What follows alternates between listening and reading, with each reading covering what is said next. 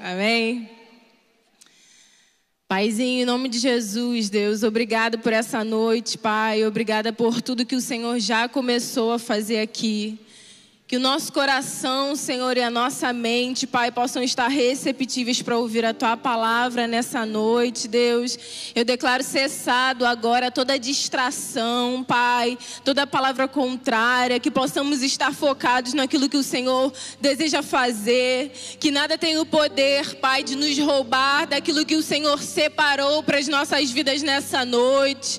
Eu declaro, Senhor, anjos ministradores, Deus, nesse lugar, nos quatro cantos dessa igreja, Pai, na casa de cada pessoa que está assistindo a gente online. Deus, muito obrigado por esse tempo, Deus. Que o Senhor possa encontrar liberdade, Deus, para fluir através de nós e nas nossas vidas, Deus. Em nome de Jesus. Amém. Quero ler uma palavra com vocês que está lá em Marcos 12. A partir do versículo 28. E essa passagem ela me marcou muito, sabe? Quando eu estava em casa pensando e refletindo no que compartilhar nessa noite, eu quero compartilhar com vocês é, um pouco do que eu também vivi através dessa palavra, sabe? Ela cortou fundo no meu coração e que ela corte no seu também. A partir do versículo 28 que diz: Aproximou-se dele um dos escribas que o tinha ouvido disputar, sabendo que lhes tinha respondido bem, perguntou-lhe: Qual é o primeiro de todos os mandamentos?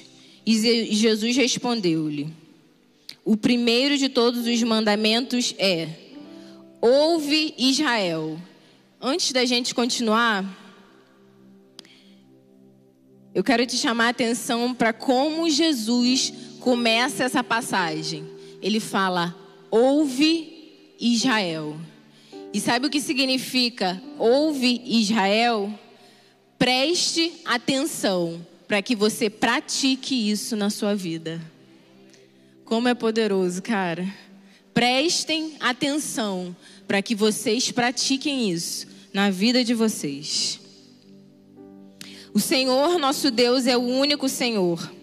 Amarás, pois, o Senhor teu Deus de todo o teu coração de toda a tua alma, de todo o seu entendimento e de todas as suas forças. Esse é o primeiro mandamento. E o segundo, semelhante a este, é: amarás o teu próximo como a ti mesmo. Não há outro mandamento maior do que este. E o escriba lhe disse: Muito bem, mestre, e com verdade dissestes que há um só Deus e que não há outro além dele e que amá-lo de todo o coração. Eu quero que vocês falem junto comigo. Vamos lá. E que amá-lo de todo coração, de todo entendimento, de toda alma, de todas as forças e amar o próximo como a si mesmo é mais do que todos os holocaustos e sacrifícios. Eu quero te chamar a atenção nessa passagem sobre uma palavra que é todo. Jesus ele fez questão de usar essa palavra, todo. E esse todo, no meu coração, ele quer dizer respeito à intensidade. Porque Jesus ele em nenhum momento falou assim, cara, você tem que me amar com a sua alma, com o seu entendimento. Deus falou assim: não, irmão, é com todo, é com tudo, é com todo o seu coração, com toda a sua mente, com toda a sua força, é com tudo que está dentro de você. Aqui nessa noite só tem jovens, independente da idade. E o Senhor nos chamou de quê?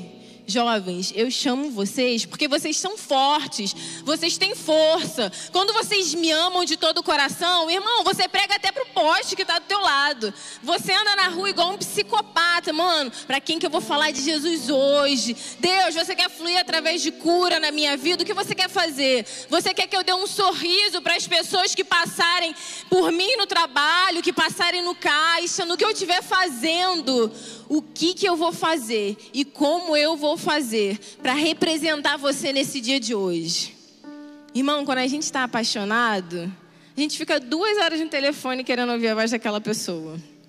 A gente é intenso quando a gente está amando. Mas eu tenho reparado que nesse tempo de pandemia, de abre, fecha, a gente começou a passar mais tempo em casa. Mais tempo parado, não sendo mais tão intenso, trabalhando meio período, enfim, não estudando ou estudando meio período. E nesse tempo, algumas pessoas falaram assim: Cara, Isabela, estou muito desanimada. Estou desanimada, estou cansada, sei lá, uma coisa estranha que eu não sei explicar. E eu também me senti assim em determinados momentos, sabe? E eu falei assim: Cara, Deus, o que está faltando, sabe? O que está faltando? E ele falou assim, Isabelle, tá faltando a gente pegar no tranco de novo e voltar a amar de todo o coração a minha palavra. Sabe por quê? A gente gasta duas horas, irmão, é, maratonando, Netflix, seja o que for. E a gente gasta tempo e a gente é intenso em muitas coisas. Se você quer passar numa prova, se você quer passar na faculdade, você é intenso, você estuda para aquilo, você não dorme, você vira à noite. Você quer ficar com o corpo sarado, você malha direto, você vai para academia todo dia, você se alimenta bem. E essas coisas, ok, são lícitas, sabe? Mas muito mais do que ser apenas constante, ser constante é o correto, é o ideal. Eu creio que nesse tempo, Deus tem nos chamados não apenas para constância, mas para uma vida de intensidade com Ele. Uma vida de intensidade. E quando eu estava em casa, uma situação ecoou muito no meu coração e isso não sai da minha mente. Eu e uma amiga minha, a gente fazia circuito juntas e aí fazia funcional, né? E aí ela tava, tipo, focadona direto todos os dias e tal. E aí eu lembro que o professor falou assim: Isso aí, constante, todo dia, tô gostando de te ver aqui. E você está começando a aprender a também a fazer os exercícios com intensidade. Ela falou assim: Ah, mas só de vir todos os dias tá bom. Aí ele falou assim: Não. Para você chegar aonde você quer, não basta você vir todos os dias. Você precisa ser intenso nos exercícios que você está fazendo. Então, se eu preciso ser intenso nos exercícios que eu faço, se eu preciso ser intenso para passar numa prova, para fazer o que for, se o mundo diz que eu tenho que ser intenso no meu trabalho, que eu tenho que me dedicar de todo o coração, por que que para Jesus eu só tenho que ser constante, irmão? Por quê? Você pode ser constante e intenso. E se você não tem conseguido ser intenso na sua vida com Deus, eu quero te dizer que hoje é o último dia que você não é mais intenso na sua vida com Deus. Que você seja intenso na leitura da palavra, no tempo de oração. Que você seja um psicopata por Jesus, irmão. Intenso no servir, intenso no adorar. E eu não estou falando de você ser desequilibrado, porque a gente tem mania de distorcer as coisas, sabe? E aí ser intenso lá fora é muito bom. No pen on. Vambora, curtir a vida, bora lá. Intenso, irmão, intenso. E não há problema nenhum, enfim. Mas aí quando é para Jesus, a pessoa fala assim, irmão, tá meio fanático, né? Para que tanto? Deus entende. É, realmente, queridos, Deus entende. Deus entende e respeita o nível de vida que você quer levar com Ele. Mas eu tenho certeza que ele entende, mas ele gostaria que você fosse intenso no amor a ele. Porque ele fala aqui e ele fala duas vezes: Eu quero que você me ouça, ou seja, preste atenção para praticar, porque eu quero que vocês me amem de todo o coração, toda a alma, todo o conhecimento, todas as suas forças. É tudo, irmão. Você concorda que muito é bastante, mas muito não é tudo. E de repente está faltando a gente entregar o nosso tudo para o Senhor hoje, sabe? Tá, de repente chegou a hora de você falar assim, cara, basta. Até aqui eu fui pela metade, fui meia boca, deu para levar, pá, show. Mas hoje eu vou viver o tudo. E para a gente começar a encerrar, eu quero só ler com você a história de dois irmãos que foram intensos, só que de uma maneira não muito boa. Tá lá em Lucas 15, a partir do versículo 11.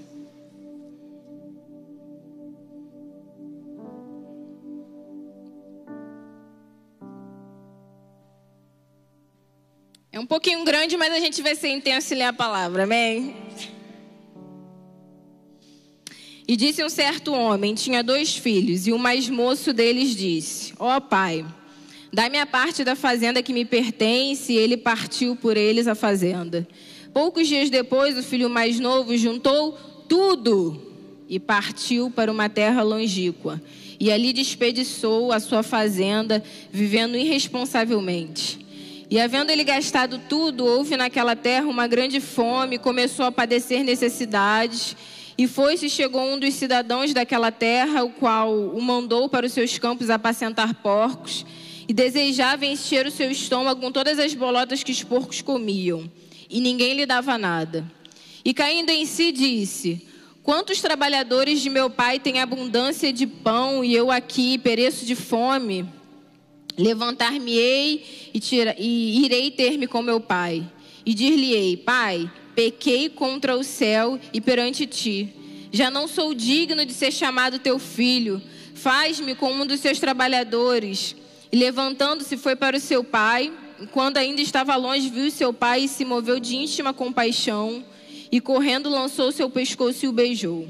E o filho lhe disse: Pai, pequei contra o céu e perante ti, já não sou digno de ser chamado teu filho. Mas o pai disse a seus servos: Trazei-lhe depressa a melhor roupa, vesti-los e, e colocar nele um anel e sandália nos pés. Trazei o bezerro cevado, matai-o, comamos, alegramos, porque este meu filho estava morto e reviveu, tinha perdido e foi achado, e começaram a alegrar-se. E seu filho mais velho estava no campo, e quando veio e chegou perto de casa, ouviu a música e as danças. E chamando um dos servos, perguntou-lhe. E ele disse: Perguntou-lhe o que era aquilo. Veio teu irmão e teu pai matou o bezerro cevado, porque os recebeu são e salvo. Mas ele se indignou e não queria entrar, e saindo o pai estava com ele. Mas respondendo, ele disse ao pai: Eis que te sirvo há tantos anos, sem nunca transgredir o teu mandamento, e nunca me deste um cabrito para alegrar-me com os meus amigos. Vindo, porém, este teu filho que desperdiçou a fazenda com as meretrizes, matastes o bezerro cevado? E ele disse: Filho, tu sempre estás comigo, e todas as minhas coisas são tuas. Mas era justo alegrarmos e regozijarmos, porque este teu irmão estava morto e reviveu. E aí você pergunta, Isabelle, aonde que está a intensidade nessa história? Na primeira eu até consigo enxergar. Ele foi, pegou a grana, foi para a pista, dar um rolê, gastou tudo, queimou tudo que tinha, gastou em tudo que não era lícito e se sujou até o último fio de cabelo, sabe? E de repente você hoje chegou assim aqui nessa noite, sabe? De repente você falou assim: ah, cara, tô cansado e dane-se. E aí você, quando se deu conta do jeito que tava, falou assim: cara, eu tenho um pai. E esse pai, independente do que eu tenha feito, independente de eu ter colocado a minha intensidade naquilo que não era bom, naquilo que me feriu, que destruiu a minha alma, que destruiu quem eu era, os princípios que eu acreditava. Eu tenho um pai que me recebe de volta e eu quero te dizer nessa noite: esse pai está aqui. E ele te recebe de volta, independente do que você tenha feito, apenas com uma decisão de se arrepender e voltar. Mas eu quero te chamar a atenção nessa noite para o segundo filho. E aí você me pergunta, Isabelle, mas ele foi intenso em quê? Irmão, ele foi intenso em não fazer nada com tudo que tinha. Porque a omissão também é uma posição. E aí Jesus morreu numa cruz, ressuscitou te deu toda a autoridade, te deu vida, te colocou num país onde você tem a Bíblia disponível 24 horas, onde você carrega o Espírito Santo de Deus dentro de você. Você tem tudo isso, irmão. Eu tenho tudo isso. E Deus falou assim: o que que você está fazendo com tudo isso que eu te dei? O que você está fazendo com tudo isso que eu te dei? Até quando vocês vão ser intensos e não fazerem nada? Sabe por quê? Quando eu chego pro meu pai e falo assim, pai, poxa, vai dar uma segunda chance pro meu irmão, por que, que ele está fazendo aquilo? Eu que devia fazer, o carneiro devia ser para mim, o microfone devia ser meu, a liderança devia ser minha. Irmão, enquanto você está preocupado isso, com essas pequenas coisas, você tem tanto na sua mão e não enxerga, você tem tudo, o pai te deu tudo, te deu liberdade, te deu uma nova vida, te deu uma herança, querido, ele te deu uma herança. Seja intenso com tudo que ele te deu, porque é um perigo, é um perigo a gente dormir no ponto, perder o time e dormir. E dormir, irmão. E eu quero te falar exemplos de pessoas na palavra que dormiram. Sansão dormiu e perdeu o cabelo e a força. Sulamita, que vivia dizendo eu sou do meu amado, ela dormiu e perdeu o amado. O livro de Atos fala de Eutico que dormiu no culto e caiu da janela. Esbocete, filho do rei Saul, dormiu ao meio-dia e foi morto por seus empregados. Uma vez Jesus contou a parábola das virgens. Cinco dormiram, querido, e perderam o noivo. Perderam o noivo. Porque quando você se preocupa com o que A ou B está fazendo, você esquece de viver uma vida intensa com o Senhor. Ele te chamou Ele não te chamou para dormir, não te chamou para ser morto, porque com Jesus